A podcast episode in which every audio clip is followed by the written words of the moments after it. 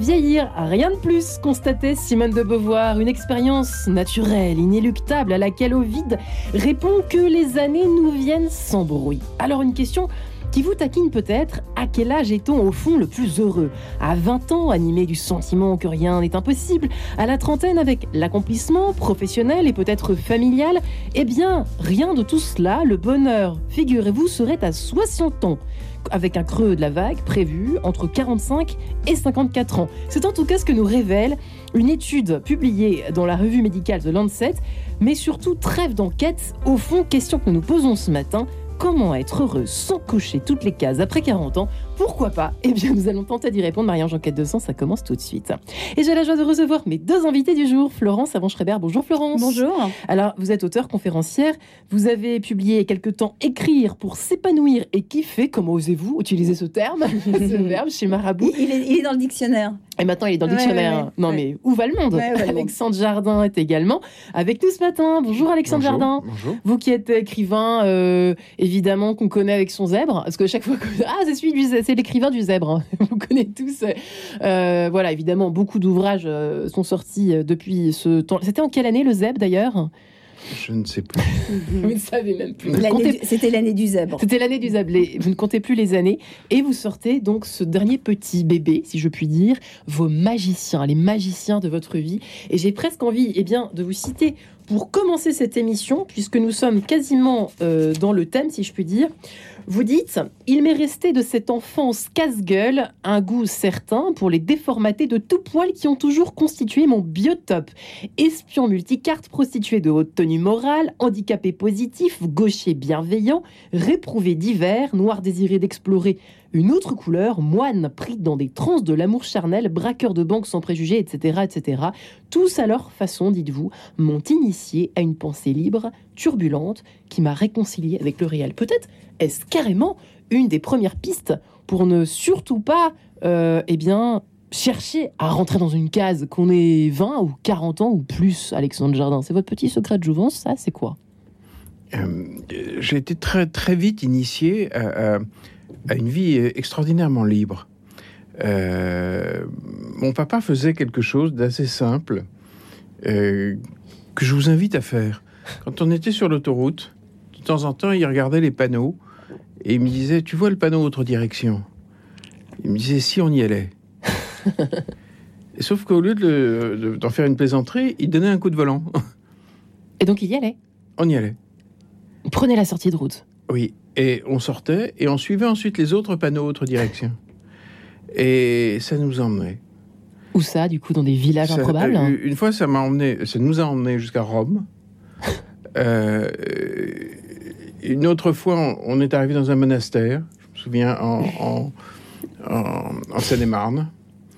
Euh, une autre fois, etc., etc. Il nous arrivait tout le temps quelque chose. Et, et, et donc, il m'apprenait qu'on avait le droit de sortir des autoroutes. Ouais.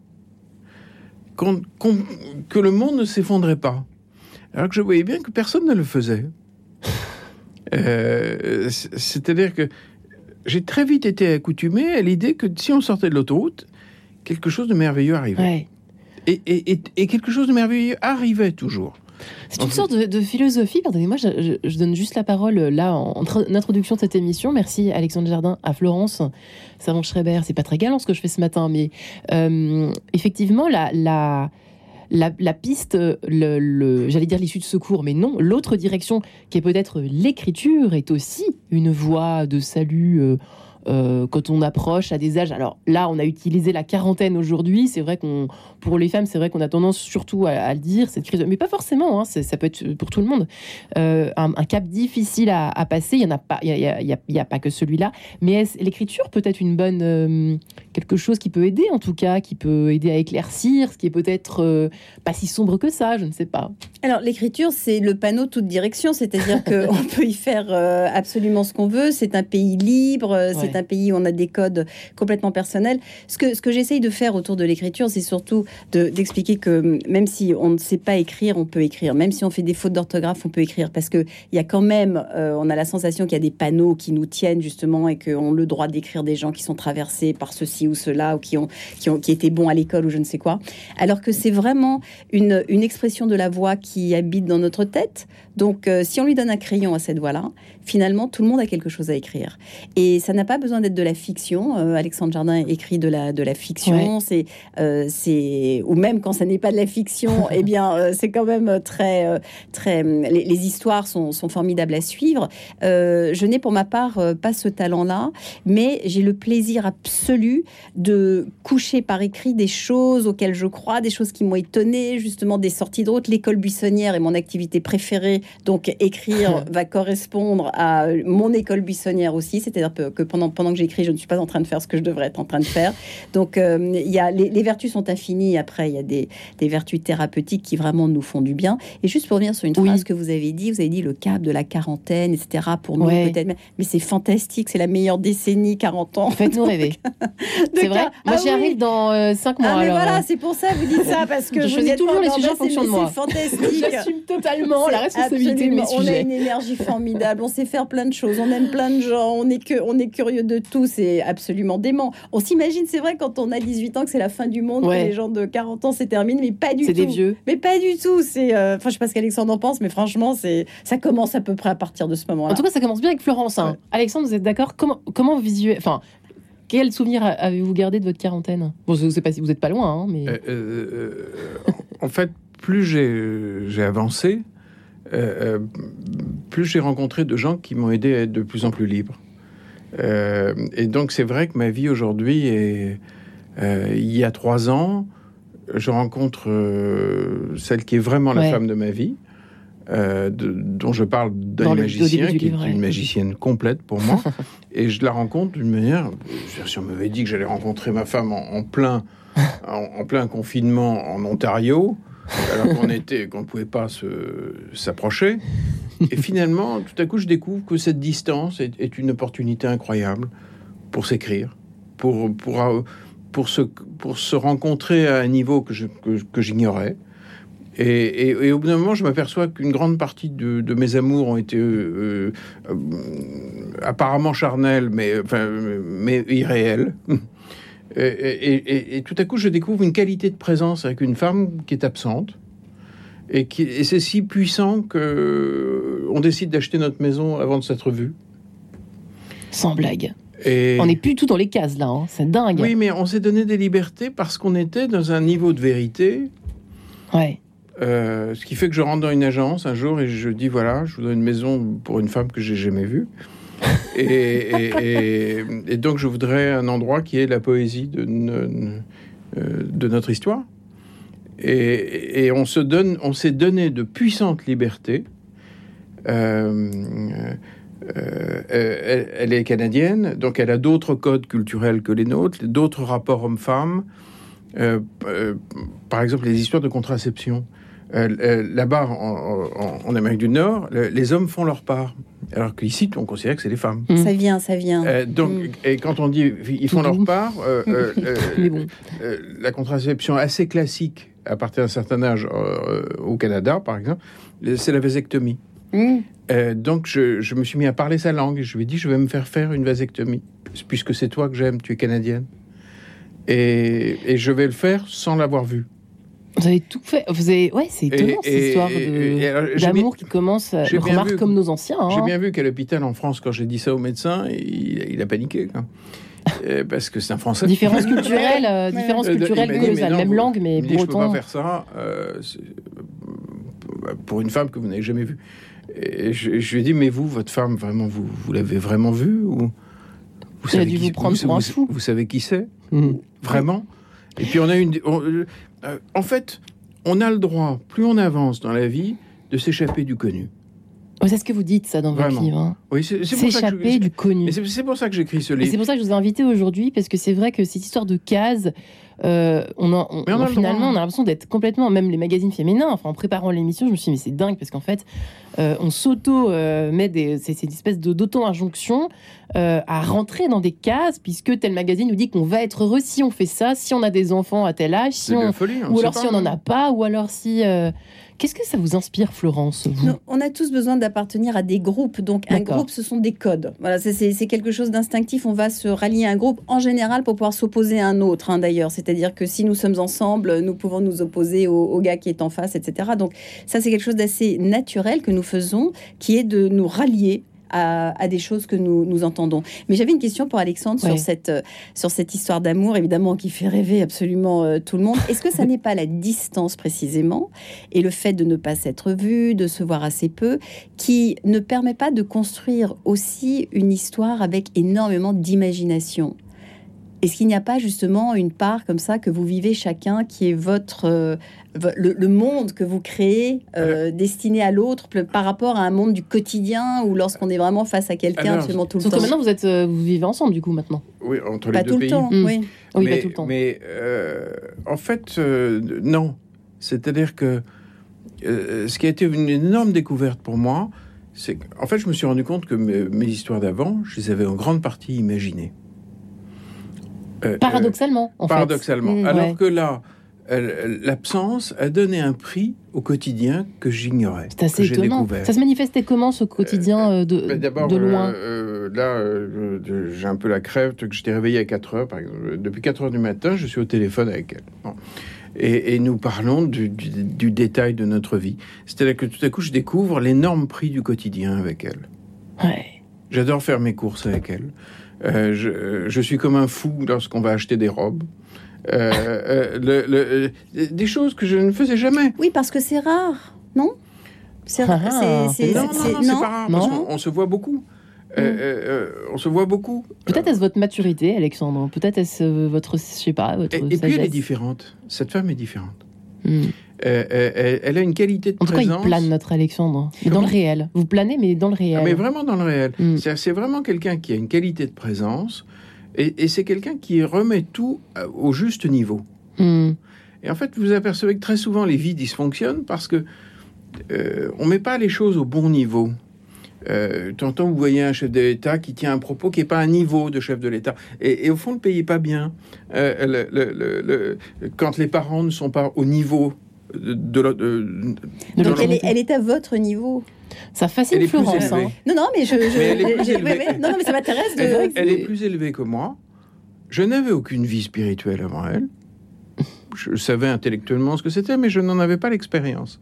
Et ça vous apporte quoi, cette vie spirituelle Puisque nous sommes sur Radio Notre-Dame euh, et dans Enquête de sens? Une joie Alexandre Jardin. avec elle. Mais j'ai découvert ça par elle.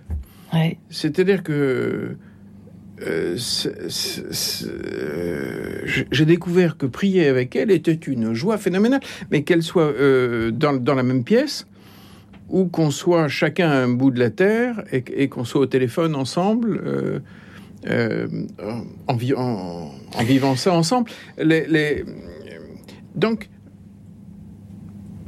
les êtres différents peuvent un jour Hmm. complètement perturber l'idée un peu étroite qu'on se faisait de, de la vie. Ouais, mais c'est pour ça qu'on rentre, pré- on, on rentre dans notre sujet finalement, hein, puisque on- est en train de, de se dire que cocher toutes les cases, c'est pas forcément ça qui rend très heureux, même si c'est assez intéressant ce que vous avez évoqué tout à l'heure, Florence. On a quand même besoin un petit peu de se réchauffer dans un groupe, Oui. pour, euh, comme des petits animaux un petit peu, qui font partie d'une certaine tribu, euh, voilà. De... Je, c'est- un peu on, ça, on- ou- constate que assez peu de gens sont vraiment capables de liberté. C'est rare, hein. C'est- c'est c'est- rare quand même, c'est vrai. En, Alors, en on- entendant Alexandre Jardin, on se dit, mais moi je serais incapable de faire ci ou ça. On a tous quand même une, euh, une, une capacité d'opposition au cadre. C'est-à-dire Ouais. que euh, il y a des gens plus ou moins rebelles, il y a des gens. euh, et puis alors, après, chacun va avoir son cadre. Moi, je voudrais quand même avoir une toute petite pensée pour vos femmes précédentes, parce que je pense qu'elles ont fait du mieux qu'elles pouvaient. Mais c'est vrai.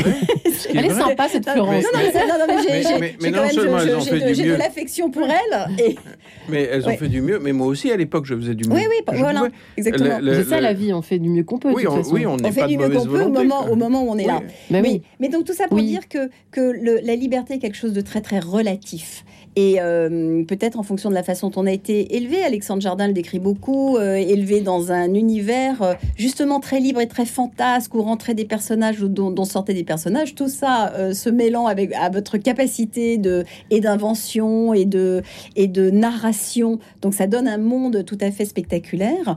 Mais pour des gens qui ont des vies beaucoup plus normales, Ouais. quand, quand, quand je dis normal, c'est peut-être beaucoup plus rangé, une imagination qui est plus proche de, de la réalité, on peut faire des choses extravagantes en faisant un tout petit rien Oui. du tout. Vous avez des gens qui vont jamais tourner à droite quand le chemin est à gauche. Le jour où ils le font, ça leur semble complètement dingue. Là où vous vivez une histoire qui ne ressemble à rien. Donc nous avons tous une possibilité de sortir de notre Et la peur d'être jugée, Florence. Euh, c'est vrai que, dans, vous voyez, par exemple, c'est vrai qu'en cochant toutes les cases, on, on a peut-être aussi cette, euh, cette attente d'être mieux jugé parce qu'on rentre dans tel ou tel. Je pense par exemple au travail, typiquement. Ah bah oui, une telle, elle a, ah bah oui, elle a des enfants, elle a l'air euh, d'avoir une vie parfaite avec ses, son petit mari, ses petits enfants, son truc. Bon, bah je caricature, mais c'est un peu ça finalement aussi. euh, euh, la vie aujourd'hui, en tout cas, j'en sais rien comment c'était avant, mais il y a peut-être qu'il y a toujours eu aussi des codes. je pense que probablement il y a toujours eu des codes d'appartenance, etc. Mais c'est difficile de braver un petit peu cette, ces jugements extérieurs ailleurs. C'est, ça, ça passe aussi un peu avec l'âge, justement. Ça passe avec l'âge, Mais c'est pour ça, c'est pour ça. Dans, dans- moi, je- Oui. je, je connaissais ces chiffres euh, de, où, en gros, à 40, à, à 40 ans, euh, théoriquement, on est au fond du Ouais. saut dans la courbe du bonheur. Oui. Pourquoi? Parce qu'on a plein de responsabilités, parce que les enfants sont encore pas très grands, on a des emprunts à la banque, euh, on a fait des choix qui ont fermé certaines portes, Ouais. et donc on se rend compte que, bah non, euh, il y a des pays qu'on visitera pas dans, Ouais. dans, dans sa vie ou des pays ou des métiers qu'on n'exercera pas. Donc c'est pour ça qu'on a un petit moment de réalité.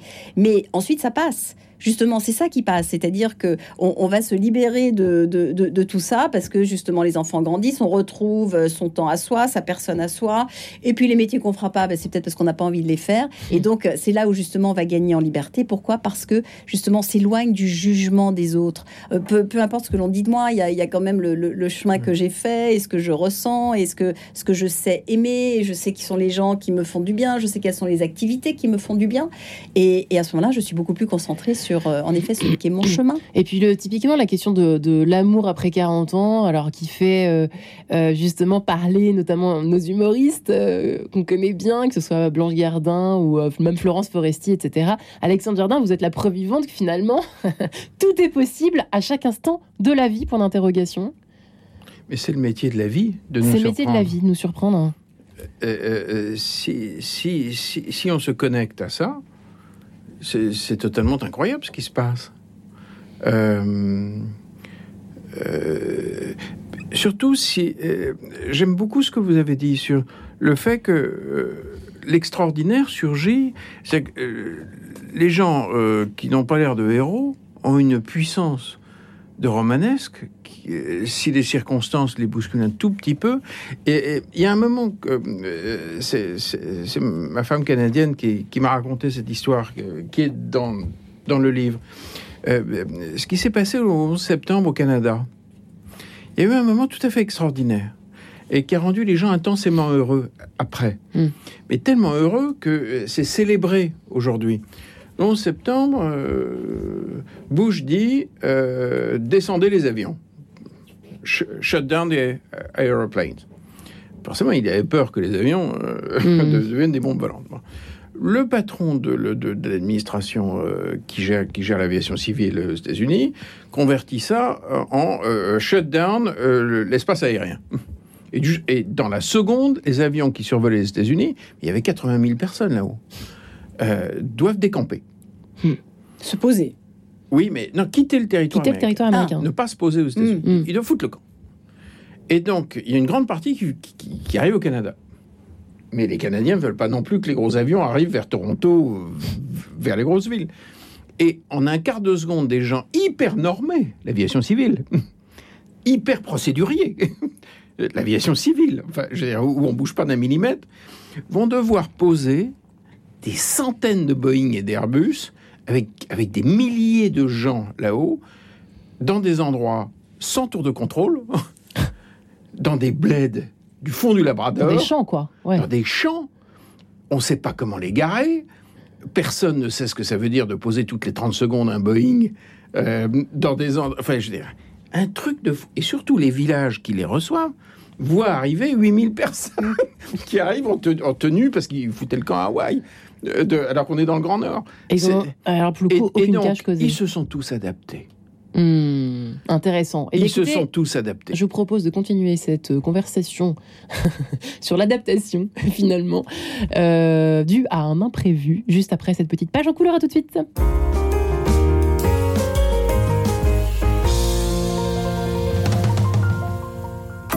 Marie-Amélie Saunier est maman de Paul, jeune autiste.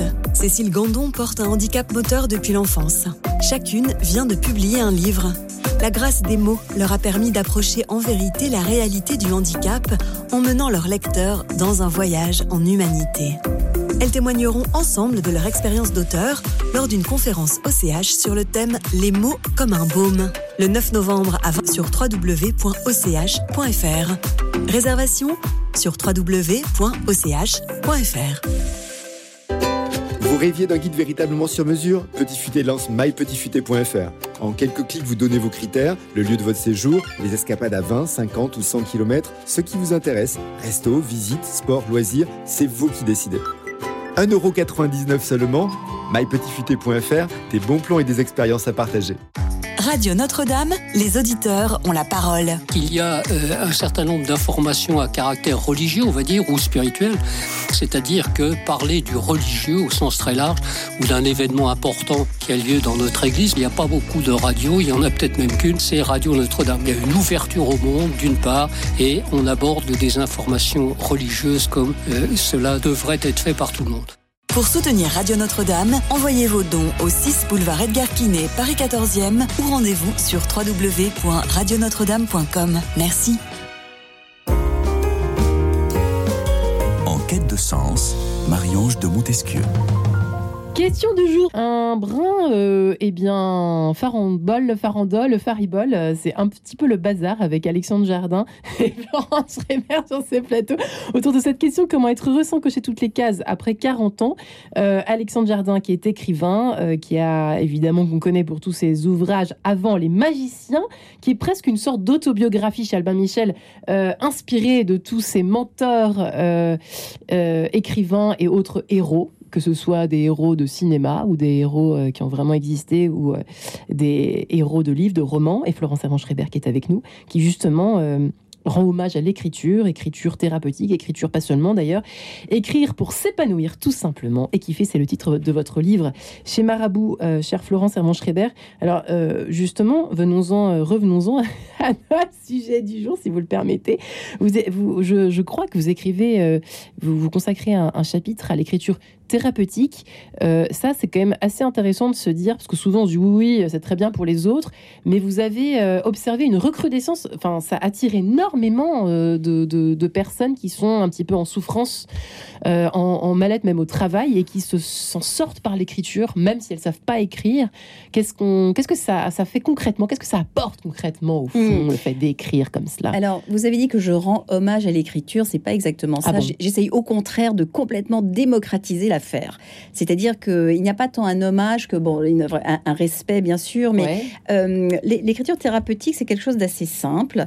Il y a un exercice absolument formidable qui consiste à, pendant 20 minutes, il faut avoir un minuteur, s'asseoir et écrire à propos du pire truc qu'on a vécu dans la vie. Mais le pire truc. Donc, euh, il y a des les gens comme ça ont des, euh, de- des traumatismes ou des moments ou des situations qui leur sont arrivés. On écrit pendant 20 minutes. Le lendemain, on recommence. 20 minutes de nouveau. Et le surlendemain, on recommence 20 minutes de nouveau. Et en fait, entre ces trois textes, il va se passer quelque chose qui est que on commence par le chaos de la situation parce que quand il y a un, traumatisme, en fait, on ne sait pas très bien le raconter de façon euh, logique ou comme une histoire. Et ça se termine par une histoire tout à fait claire dont on est le personnage principal et ce ne sont plus les événements extérieurs qui nous sont arrivés puisqu'en général ça commence comme ça. Quand il nous est arrivé quelque chose, on décrit ce que l'on s'est pris dans la figure. Ouais, de façon très chose que passive. en C'est ça. Et le troisième texte, on est redevenu le- l'acteur. Et c'est un chercheur qui s'appelle James Pennebaker qui a travaillé avec cette technique-là absolument toute sa carrière, avec des étudiants, des gens qui vont passer des examens, des gens qui souffrent de traumatisme, etc. Et aujourd'hui, par exemple, il faut savoir, et c'est très simple, vous voyez que c'est très simple. On a presque, on n'a même pas besoin de thérapeute. C'est-à-dire que c'est entre, tout- entre soi et son C'est un bon truc à faire, ça. Oui. Ouais. Tout à fait. Et aujourd'hui, à l'hôpital Sainte-Anne Oui. euh, à Paris, à peu près euh, 70% des patients vont participer à des ateliers d'écriture. Et donc, on va les asseoir dans des pièces. Et hum, alors, évidemment, le psychiatre valide le fait de pouvoir le faire. Là, c'est une écriture créative, puisque on s'est rendu compte que si, par exemple, je vous demande d'écrire sur euh, le sujet qui peut être euh, est-ce que Dieu est dans les frites le simple fait de répondre à ça, d'avoir une contrainte euh, créative, donc euh, ça vous oblige à sortir un peu de votre système de pensée habituel, fait que vous quittez le piquet autour duquel vous tournez. Parce que Hmm. très souvent, les difficultés. euh, voilà. Et donc, donc Le petit vélo, le fameux petit vélo, le- quoi. Le, On le sort petit vélo du- est occupé ailleurs. Euh, vous lisez votre texte, on vous écoute, les gens se marrent, les gens vous ont entendu. Ça on est dans un une. euh, voilà, c'est Forcément. hein. c'est- c'est fantastique. Donc C'est une belle sortie de route, au fond. c'est ça. C'est ce sont des sorties de soi en fait. Ouais. Donc euh, justement, de, de nouveau, on est là, on, on sort, on, on sort quelque chose de la boîte, et, et, et dès lors qu'on a appris à écrire à l'école, ce qui est le, le- le- le cas de vraiment la, la- la- la- la- la majorité d'entre nous, hein, franchement, euh, on peut on peut écrire un texte. Il n'a pas besoin d'être littéraire, il n'est pas là pour être publié. C'est je sors un bout de moi, je sors une de ces voix qui m'habitent. Il y en a plein qui nous habitent, et, et celles qui font mal. On peut En fait, vous rendez hommage au travail d'écriture, on va dire À ça la comme puissance, ça, ou à la puissance de l'écriture, puissance de ce qui est à la geste, portée de tous. Oui, qui est à la portée de tous. Et à la sortie du périmètre, Et à la sortie du de la périmètre sortie du dans lequel notre cerveau euh, Ouais. C'est ça. Tourne en rond. quoi. Tourne en rond. hein. Et le langage est relié à la voix la plus forte, c'est-à-dire, euh, mais il y en a d'autres derrière, et celles, celles qui souffrent, euh, en général, sont, sont planquées un peu derrière, Ouais. donc elles ont besoin de, de quelque chose. Justement, Alexandre Jardin, euh, dans votre, euh, dans votre livre consacré à vos magiciens, à vos, grands, à vos petits et grands magiciens de votre vie, euh, qu'est-ce que vous, euh, lesquels vous mettriez en avant pour répondre un peu à ces personnes, à ces femmes et à ces hommes euh, qui ont passé tout juste, par exemple, le de la quarantaine et qui euh, se disent euh, finalement, moi, je suis passé à côté de ma vie, euh, j'ai pas fait ci, j'ai pas fait ça, je me suis pas mariée comme je voulais, j'ai pas fait tel cas, j'aurais dû faire cette carrière-là, j'aurais dû faire telles études, c'est foutu de toute façon. Et puis voilà, qu'est-ce que vous répondriez ou quel héros ou quelle personnalité répondrait à ces personnes qui se lamentent un petit peu à l'orée des 40 ans ou bien Moi, je leur rec- recommanderais de, de découvrir des gens, soit réels, soit, soit, soit euh, en lisant, qui déplacent l'idée qui se font de ce que c'est qu'un être humain. c'est-à-dire? C'est-à-dire, quand on découvre euh, la vie, euh, je vais en prendre un par exemple, Ouais. qui- qui fait partie des magiciens. Mais mais il y en a plein. Allez-y. Donc, mais allez à la recherche des gens qui vont vous perturber dans l'idée, dans l'opinion que vous faites de ce qu'est un être humain.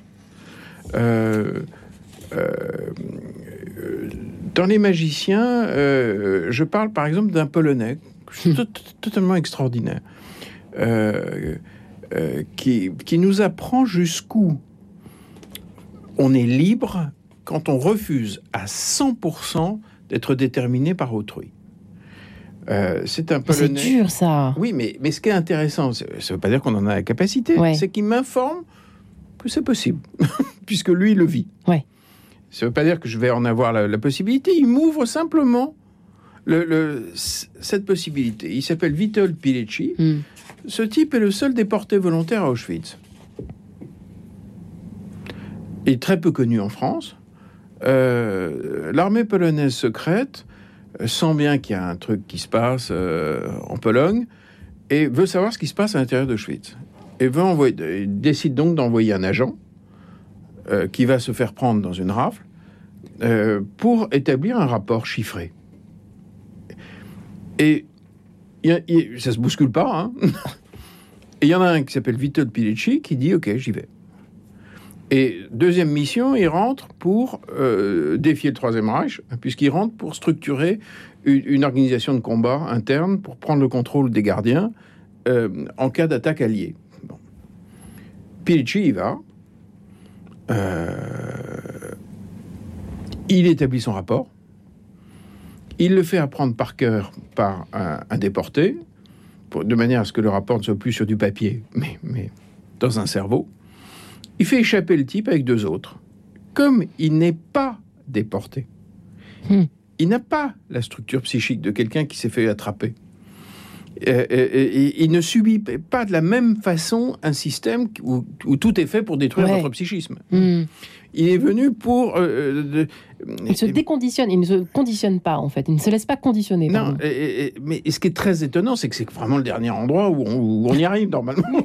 Bon, Ah, c'est stupéfiant. ouais. le- de- et c'est stupéfiant. Donc, et il est tellement posé que l'organisation de cette évasion est faite avec une telle minutie, voire même une forme de tranquillité, qui est stupéfiante, Mm. qu'il réussit l'évasion du type. Les trois sortent. Donc le rapport sort. Le rapport est décodé euh, par la résistance polonaise, arrive à Londres, il attend. Et quand il comprend que les Alliés ne vont pas, euh, ne vont pas les aider euh, à Auschwitz, quand il comprend qu'il a monté au fond pour rien, en Mm. courant des risques inimaginables, toutes les structures de résistance interne, il le prend très mal et il s'échappe. Il sort. Tout simplement. Là, il est déçu seulement à ce moment-là. Euh, non, mais, ah. quoi non, mais tout d'un coup, il sort. Ouais. Oui, Mais il la sort. question, Ouais, mais ça il pose la question, Euh, il sort quand même. hein. de- de- Mm. de- or, ce, qui permet à ce type de faire sortir un rapport, d'établir un truc, de structurer, de machin, de, de, euh, il y a une une puissance de liberté, Hmm. De, de- de refus d'être entièrement déter- de refus entier d'être déterminé par qui que ce soit d'autre. Ouais. Euh, je dire, euh, euh, parce que quand même être à Auschwitz et, et- Oui, parce qu'il faut survivre pendant ce temps-là. Oui, pendant pas- ce temps-là, il faut- il faut, il faut quand même il euh, reste voilà, les- les, 947 les maladies. Le- Mais ça pose quand même la question, 947 effectivement, ça, 947 ça nous inspire ouais. pour la question de la liberté, parce qu'effectivement, euh, là, Bon, même dans cette bah, question euh, qui est posée aujourd'hui, ça nous apprend qu'il y a des gens qui ont, qui ont fait ça. Alors, ça ne veut pas dire qu'on peut, c'est facile. ouais, Évidemment que ça. ça nous inspire. donné à tout- oui, oui, Ouais, c'est donné à tout le monde, Mais de en tout, se cas, en, en déconditionner. tout cas, t- moi j'ai toujours été fasciné par les gens qui m'apprenaient que je, je n'étais pas forcément enfermé dans l'opinion étroite que je me faisais de moi. Hmm. Euh, Mm. Je, C'est plus vaste. temps, plus je hein. crois là-dessus, euh, Alexandre a raison, il faut s'inspirer d'autres gens et, et s'appuyer sur d'autres gens, parce que on ne peut pas imaginer plus que ce que l'on est capable d'imaginer soi-même. Oui. Il y a quand même ça, Voilà, c'est que voilà, voilà. ça- Donc, il faut on- des bah oui, supports. on est- Donc il faut des supports. Et alors, par exemple, le, le livre d'Alexandre en est un parce que on rencontre en effet comme ça des destins. Je peux vous faire une confidence. Cette semaine, il y a une espèce de scène terrible à la maison, d'engueulade familiale. Enfin voilà. Donc euh, La moi- vie, quoi. moi- voilà, ouais, ouais, mais bon, donc euh, Mm. j'en- ai même pas dormi de la nuit. Donc je lis le livre d'Alexandre. Et je rencontre Tony le Gitan. Hmm. Extraordinaire. Extraordinaire. Et Tony le Gitan, le personnage que vous décrivez, qui, tous les grands moments de sa vie, et notamment les moments d'amour, etc., ont été déclenchés par une grosse baston, euh, y compris avec une policière qui l'interroge, il lui rentre dans l'art, etc. Il se marie pendant 17 ans. Enfin, et, et ça m'a ça- m'a permis de retrouver le sommeil. C'est-à-dire, je me suis dit, bon, ben voilà, Ben oui, c'est voilà. juste une engueulade. C'est vrai, pour- pourquoi est-ce que je Mais me, c'est vrai que je, vous avez- je- je- je m'inquiète à ce point-là? J'ai trouvé ça absolument génial. C'est tombé pile au bon moment. Donc, ça, c'est une imagination que je n'avais pas. C'est-à-dire que je ne pouvais pas à ce moment-là me dire ouais l'engueulade c'est vraiment exactement un truc c'est Ouais. fécond c'est formidable et tout j'étais juste euh, paniquée par la par la situation donc on a besoin de d'histoire on a besoin de, de regarder faire des gens on a besoin de parler à des gens on a besoin d'être provoqué de se mettre dans des situations où on a la tête à l'envers Hmm. Mais, mais c'est très fort ce que vous dites. On peut pas imaginer plus que ce qu'on peut imaginer. De- donc on a besoin de support, de Oui, gens. de euh, l'imagination des autres euh, De légèreté ou bien au contraire, euh, parfois de, triste, de, de, de tous les- tous les- propositions, de, de regarder propositions. les gens vivre, de Mm. regarder, c'est fascinant de regarder les Par exemple, l'engueulade. autres, Elle vient de parler de l'engueulade. Ouais. Euh, on se dit, a priori, c'est un problème. Euh, enfin, ça n'a pas bonne presse, le fait de s'engueuler. Bon, le- le- Un jour, je comprends, c'est pour c'est pour ça que je parle de lui dans le livre, je comprends que Magellan réussit le premier tour du monde Par un conflit. parce qu'il sait provoquer des conflits. Ouais. Ça, c'est étonnant. Puisqu'il a une rébellion permanente, latente de, son équipage. Tous les types se disent, le mec est dingue, il sait pas où il va, il va, nous tuer. De- donc, il y a en permanence une rébellion. Donc, il la sent. Et quand il sent qu'il va pas y couper, il choisit l'heure, il choisit l'endroit où il va être dans le bateau, il choisit où sont ses derniers alliés, et il y va. Et il provoque. Mais il va le faire un nombre incalculable de fois. Et, et c'est comme ça qu'il fait le tour du monde.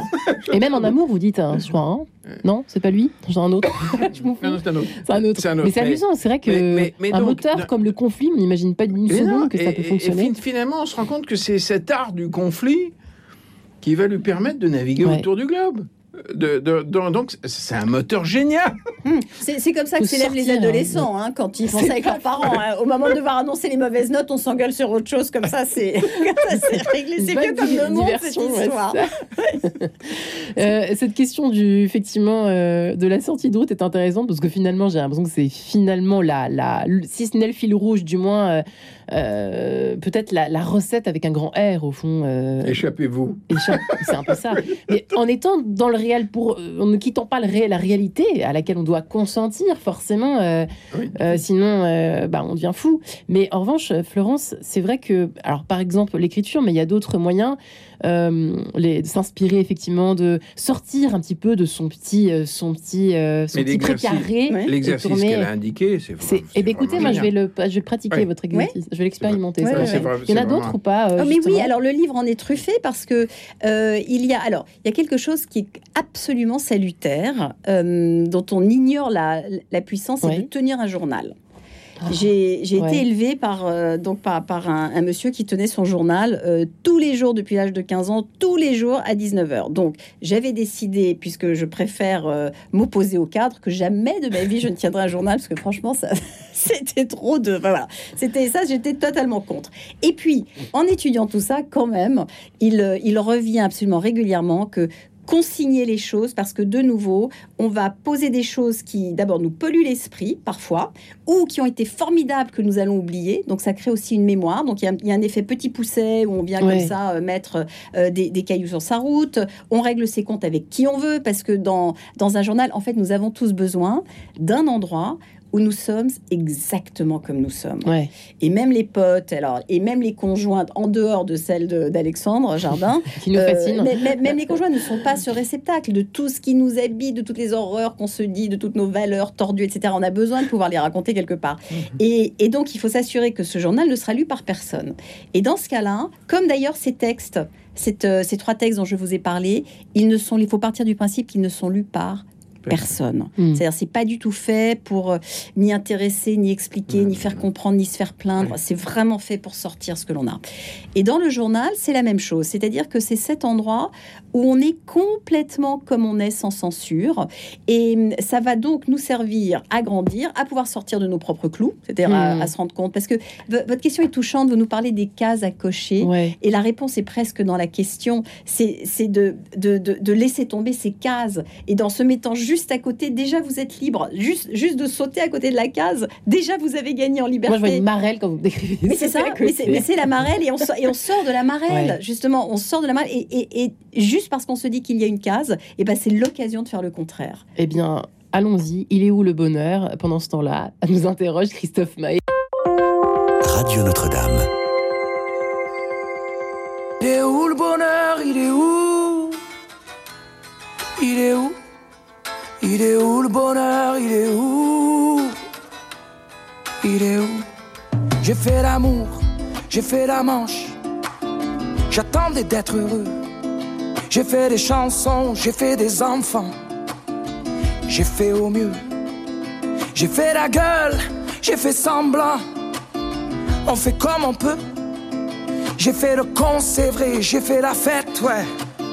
Je croyais être heureux, mais y a tous ces soirs sans pote. Quand personne sonne et ne vient, c'est dimanche soir dans la flotte. Comme un con dans son bain, essayant de le noyer, mais il flotte. Ce putain de chagrin.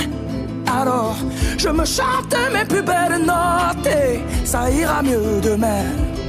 Il est où le bonheur? Il est où? Il est où? Il est où? Il est où?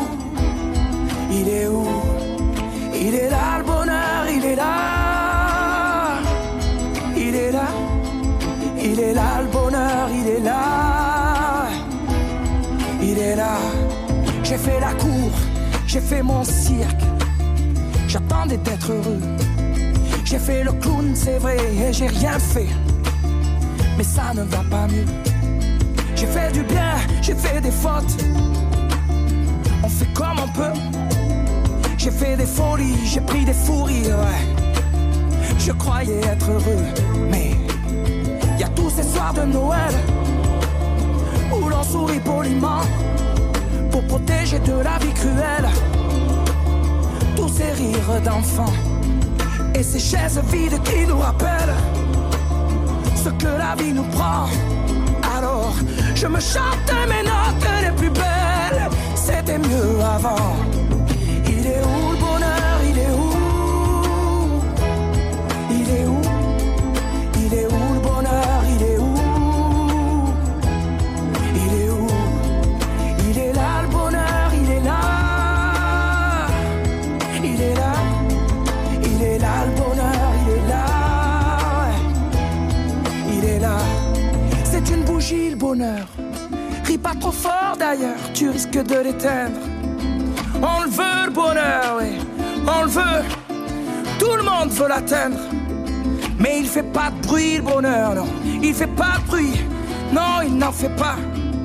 C'est con le bonheur, ouais. Car c'est souvent après qu'on sait qu'il était là.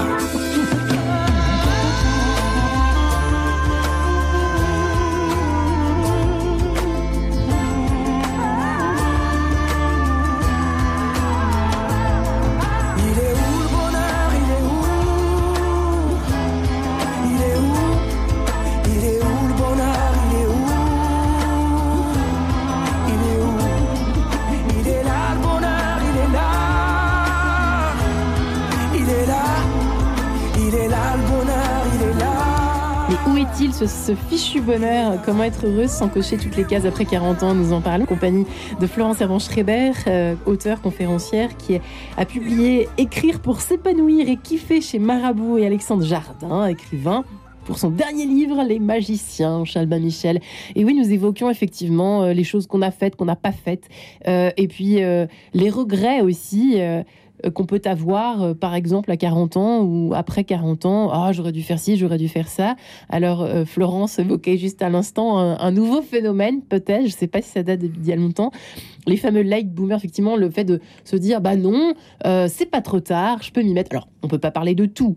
Euh, tout n'est pas faisable à n'importe quel âge, mais quand même. Par exemple, Mmh. vous, vous êtes mis à écrire, vous m'avez dit, à- très tard. Enfin, très tard, non, mais Et pas à 12 ans. 45 ans. quoi. Donc 45 ans, j'ai- vraiment, euh, je me suis euh, mis devant un, un ordinateur pour, pour écrire un texte. À 45 ans, c'est l'idée de late bloomer, c'est que il peut nous arriver des choses absolument fantastiques à n'importe quel moment et surtout bien plus tard. Ouais. Vous parlez de regrets, mais alors là, je vais faire mon, ma, ma, ma- spécialiste de la psychologie positive. Et si on pensait plutôt aux projets à venir qu'aux regrets Ouais. C'est-à-dire si on se disait qu'est-ce que je n'ai pas encore fait? Ça, c'est un peu ma stratégie. Je me, me demande qu'est-ce que je n'ai pas encore fait? Et, et quand quelque chose euh, jaillit, eh bien, je m'y mets. Donc, euh, comme, comme l'âge vous, vous préoccupe, euh, Merci, à, à 50 ans passés, par exemple, j'ai écrit ma première pièce de théâtre que j'ai jouée. C'était moitié comédie musicale, ça chantait, ça dansait, etc. Donc, quand on n'a pas votre talent. euh, Mais non, mais c'est pas, c'est pas mon talent, c'était, c'était mon désir. C'est comme une pousse qui n'avait pas poussé, mais elle n'était pas morte. Voilà, ce, ce qui n'est pas mort est encore vivant. Et, et donc, cette affaire était encore vivante à l'intérieur de moi. Mais je me suis éclatée, mais éclatée comme je ne savais pas qu'il était possible de s'éclater. Et puis, ça y est, c'est fait. C'est- Je n'ai pas besoin de- de- d'en faire ni une carrière ni quoi que ce soit. C'était, euh, il y, avait vraiment quelque chose de l'ordre de, je, je me suis avoué ce désir. Je me suis avoué le fait que quand j'étais petite, j'avais envie d'être Julie Andrews. Et à, et à un moment, je me suis dit, mais de nouveau, hein, c'est quelqu'un qui m'a posé la question en me disant, que voulais-tu faire quand tu étais petite? J'ai dit, Ouais. je sais pas très bien. Ben si, tiens, je- j'aurais bien été euh, Julie Andrews. Et donc le gars me regarde et il me dit, et? Et alors? Oui, Tu fais quoi? Ouais. On y va. et donc, euh, qu'est-ce que tu fais avant ce soir? Donc, je m'étais inscrite en effet à un cours de théâtre qui était ca- catastrophique et calamiteux, mais, mais, mais, en- mais en tout cas, ça avait lancé l'affaire. Et, et ça, on peut le faire absolument tout le temps, tout le temps. Et moi, je ne fais que ça, de, de- de chercher ce qui, que- quelle est la prochaine chose que, que je n'ai pas encore. Je n'ai pas de regret, je n'ai aucun regret, puisque je, n'ai- en fait, je, je fonctionne plus dans le désir Donc mettons-nous dans le désir. Mm. Et à ce moment-là, peu importe ce que nous n'avons pas fait, c'est ce, ce qui vient, ce qui nous attend, ce qui... C'est vrai que par rapport à 20 ans, l'âge de tous les possibles, euh, plus on avance en âge, que ce soit 30, 40, 50, Mais etc. non, il y a très peu de choses possibles à 20 ans. On est très bloqué. Mais en dans fait, on est assez bloqué finalement. Mais c'est vrai ce que vous dites, Mais. Alexandre. hein. Je, suis, je suis assez d'accord Mais en oui. fait. hein. Euh, C'est imaginatif, La ça, liberté vient, vient en route.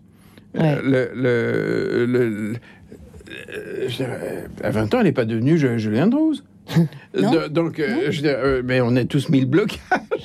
C'est- mais ce, ce sont des autorisations intérieures. À 20 ans, on a très peu d'autorisations intérieures. Oui. On a Euh, peur, hein. on a peur un petit peu. Non, non, non, on a, des, on a des trucs à faire, on est dans Ouais. un cycle, il y a plein d'hormones qui circulent et tout, enfin on est porté par des choses. Et puis ensuite, plus on avance, plus on a besoin de se porter aussi, c'est-à-dire qu'on est plus poussé par, euh, par le, le- le corps et ses flux, donc euh, la tête est plus libre aussi pour euh, aller chercher ce qui, ce qui compte vraiment. Ouais. Et les regrets, Alexandre, qu'est-ce que vous répondriez, vous, sur la question des regrets Mais ça Vous en avez, pas vous du Je tout. pense qu'il en a pas. Vous en avez Mais- pas de non, regrets Ah, vous en j'en- avez pas du J'en ai pas. Mais, euh, mais, mais je- euh, pour une raison euh, au- aussi, même petit, je, euh, je voyais des gens qui ne vivaient pas comme ça. C'est- C'est-à-dire qui, qui n'étaient pas, euh, qui n'étaient pas retenus. Ma grand-mère, quand Ouais. elle était toute vieille, euh, t- euh, tombait éperdument amoureuse dans des correspondances fabuleuses. Euh, ou alors reprenait un amour de jeunesse en Normandie et un jour me dit mon chéri elle vivait en Suisse elle me dit il faut que tu que tu m'emmènes à un rendez-vous avec un amour euh, de mes 18 ans Euh, euh, et alors c'était extraordinaire parce que la- veille avant de partir elle me dit je lui dis pour la douane j'ai j'ai besoin de ton ton passeport ou ta pièce d'identité et elle me dit je n'en ai pas je dis comment t'en as pas T'as pas un truc périmé, un machin Elle me dit je suis contre. Et j'ai dit c'est pas une opinion. c'est c'est que C'est pas- obligatoire, quoi. Oui, Mais- elle m'a dit mais je sais qui je suis. Hmm. Et cette femme, je pense que c'est parce qu'elle savait qui elle était. Elle n'a jamais laissé quiconque la définir, Hmm. ni son âge, ni, ni, ni je ne sais quoi. Ouais. Ça, ça donne une liberté formidable, hein, évidemment. Formidable, Ouais. c'est-à-dire qu'elle savait qui elle était. Elle n'avait pas l'idée euh, que- que- qu'un État puisse la définir. Hmm. C'est quoi le regret, en fait? Pourquoi est-ce qu'on regrette des choses? Faut arrêter ces, conneries tout de suite. Je vais arrêter l'émission tout de suite. non, mais il faut arrêter tout de suite. Il faut arrêter tout de Le- suite. le- le- Et, et puis en plus, il faut surtout avoir conscience que toutes les opinions qu'on se fait de soi, en, pas toutes, mais une, une grande partie, sont héritées d'une époque où on mourait euh, euh, 40 ans plus tôt. C'est-à-dire qu'aujourd'hui, l'être On humain... mourait à doit- 40 ans à une euh, époque. C'est aussi pour ça que j'écris Les Magiciens. On est obligé de tout reconcevoir. À partir du moment où on, doit se projeter dans l'existence sur une Ouais. centaine d'années. C'est juste. Euh, do- donc, est-ce qu'on va continuer à être accroché à ces anciennes certitudes qui ont fonctionné dans une partie de vie ou est-ce qu'on va être capable de s'échapper de ce qu'on connaissait de la vie Hmm. euh, C'est pas la même chose de, de, de, de vivre 65 ans ou, ou 100. Mm. Mais là, là, là, malheureusement, le- l'environnement l'en- l'environnement a encore des efforts à faire parce que, notamment dans la vie professionnelle des gens, Oui. qui est quand même quelque chose euh, qui est quand même très présent. Euh, typiquement, les femmes euh, de 50 ans sont considérées euh, inaptes. euh, Ah, c'est poubelle, quoi, absolument. Oui, oui, c'est poubelle. C'est-à-dire Mm. que ça ne, ça ne sert plus. Euh, or, il nous reste encore la moitié de, la moitié de notre vie. Donc, Mm. c'est aussi cette euh, redéfinition. Il y a, il y a- il y a des études formidables qui, dé- qui ont démontré que on a enfermé des, des, des hommes qui avaient entre euh, 60 et 80 ans pendant une semaine dans un hôtel où on a enlevé absolument tous les miroirs euh, qui étaient au mur et on leur a demandé de se présenter les uns aux autres comme ils étaient lorsqu'ils avaient 30 ans. Donc, euh, s'ils étaient garagistes à ce moment-là, ben, ils disaient voilà, moi je suis garagiste. Ils passent une semaine comme ça. Et donc, pendant une semaine, ils se vivent à 30 ans avec des gens qu'ils ne connaissent pas. Ils se présentent de la sorte. Avant de rentrer, on mesure tous leurs signes vitaux, c'est-à-dire euh, leur pouls, leur tension artérielle, leur rythme cardiaque, leur vue, leur oui, etc. On mesure absolument tout. Et au bout d'une semaine, non, et on les prend en photo. Au bout d'une semaine, quand ils sortent, on les reprend en photo et on remesure absolument tout. Eh bien, en fait, ils ont rajeuni. C'est-à-dire qu'il y en a qui ont grandi, qui ont récupéré 2 cm, C'est qui se, incroyable, sont, hein. qui se sont redressés, etc. Pourquoi? Parce que pendant une semaine, rien de la société ne, la- ne leur a renvoyé qu'ils étaient Hmm. âgés. Et comme eux se vivaient dans cette énergie qui était la leur euh, lorsqu'ils étaient trentenaires ou, ou- quarantenaires, Hmm. eh bien, ils étaient leur, leur vitalité a augmenté. Donc, il y a cette pression du aussi de la manière dont on nous regarde, dont on se regarde, dont on euh, voilà tout ce qu'on fait pour euh, ne pas paraître euh, vieux, parce que on- en fait, ceux qui nous le renvoient nous le rappellent. Ouais. Donc, de nouveau, ça demande une force extrême, mais euh, regardons les, les gens autour de nous qui font ça. J'ai la chance d'avoir une, une belle-mère euh, tout à fait incroyable. Perla, Perla, euh, Exceptionnel. Servan Schreiber, euh, 77 ans, je- jeune veuve malheureusement pour, Ouais. euh, pour elle, ça c'est très dur dans sa vie, mais la vitalité de Perla, Hmm. sa capacité de transformation de, est, est tout à fait spectaculaire. Ouais. Tout à fait spectaculaire. Elle est, elle est en train de devenir euh, gourelle, parce que les gourous femmes sont des gourelles, euh, gourelles de la cuisine euh, radiophonique notamment. Absolument. Bon, ben, c'est c'est- c'est absolument, c'est absolument formidable. Donc c'est possible. Donc il y a vraiment ce, ce regard que le- le- l'entourage pose et donc de qui s'entoure-t-on?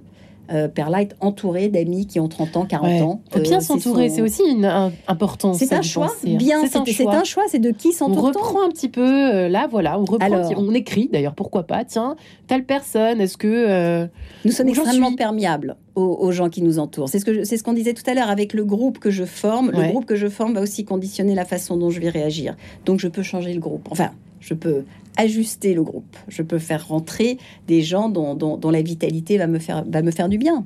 Et alors justement, nous, nous- j'ai créé un atelier d'écriture où se réunissent comme ça des gens qui vont goûter à toutes ces techniques.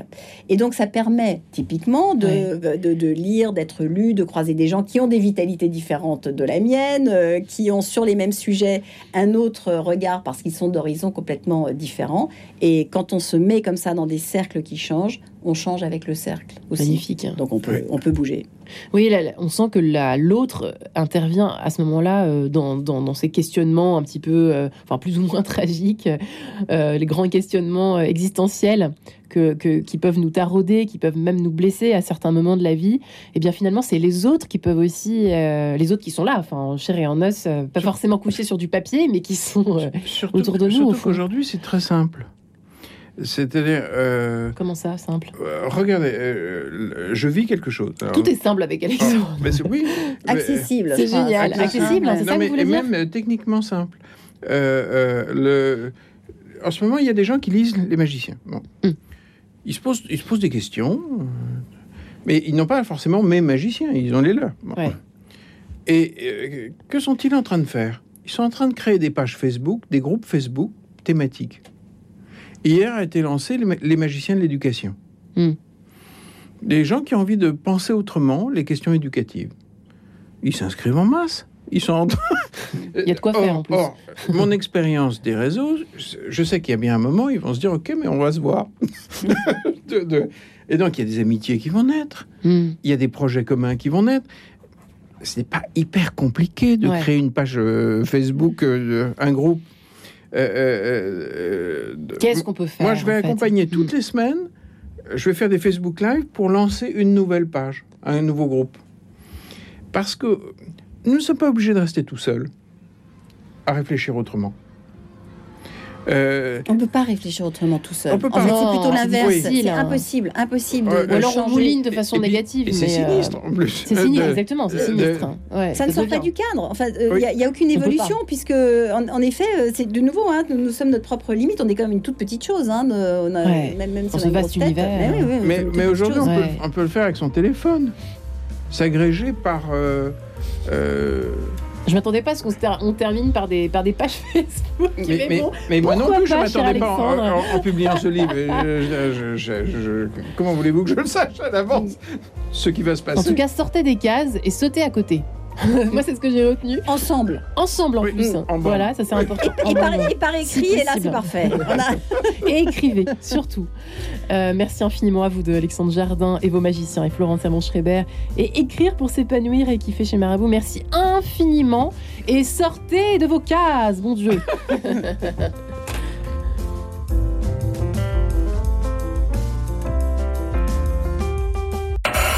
Retrouvez le podcast de cette émission sur le www.radionotre-dame.com.